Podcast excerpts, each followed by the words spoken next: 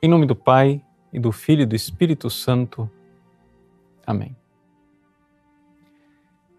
Meus queridos irmãos e irmãs, o Evangelho de hoje é o Evangelho das Bem-aventuranças na versão que nos foi transmitida pelo evangelista São Lucas.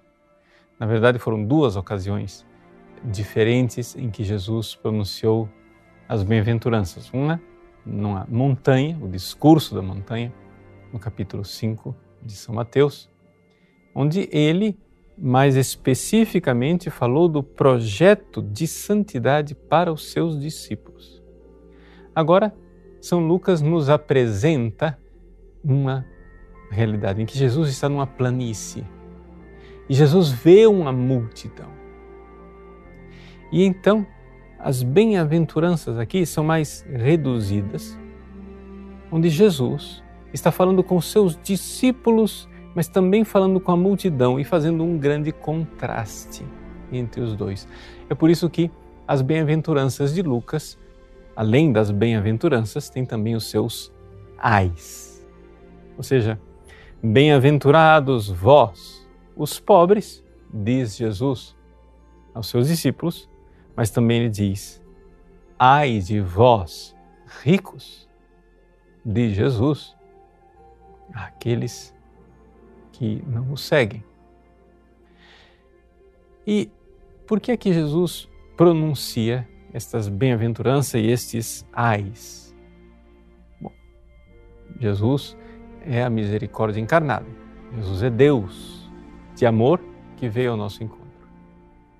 E é necessário, é caridade, é caridade infinita, que Jesus acene e aponte não somente para a felicidade suprema daqueles que alcançarão nele Deus encarnado.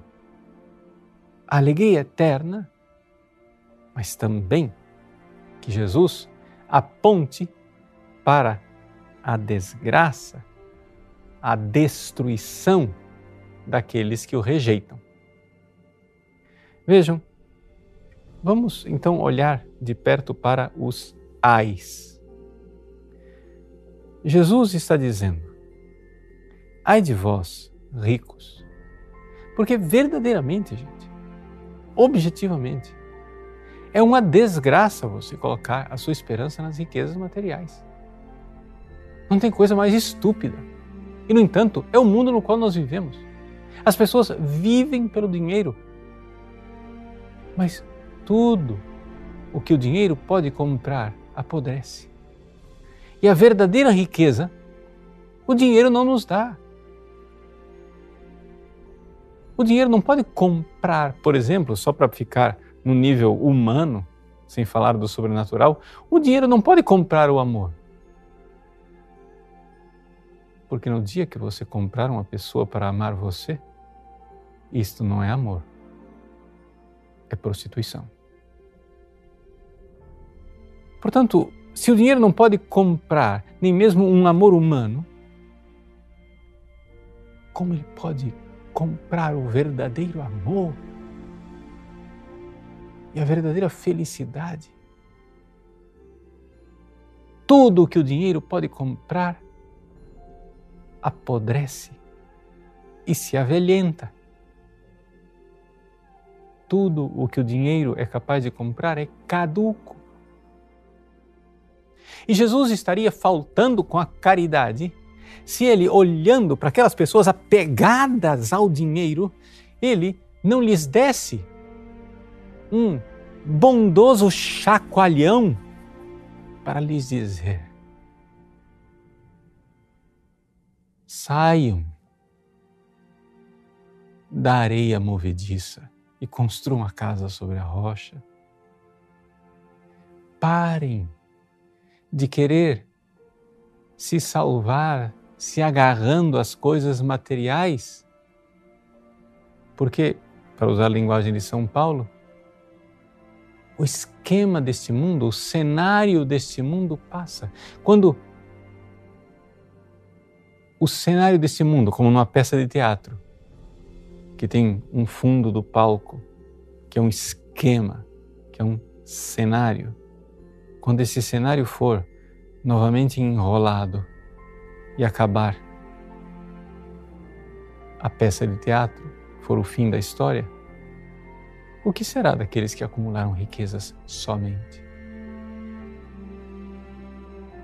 Ai de vós, quer dizer, coitados de vós. Ai de vós, quer dizer,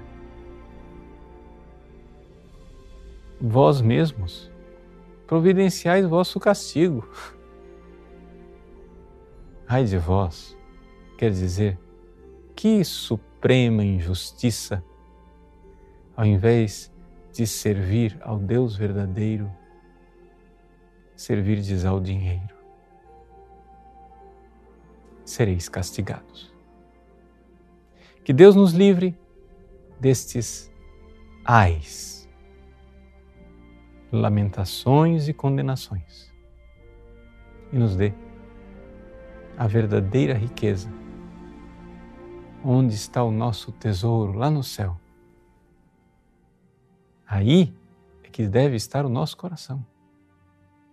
Porque se o nosso coração está em Deus, nós seremos eternos. Deus abençoe você. Em nome do Pai, e do Filho e do Espírito Santo. Amém.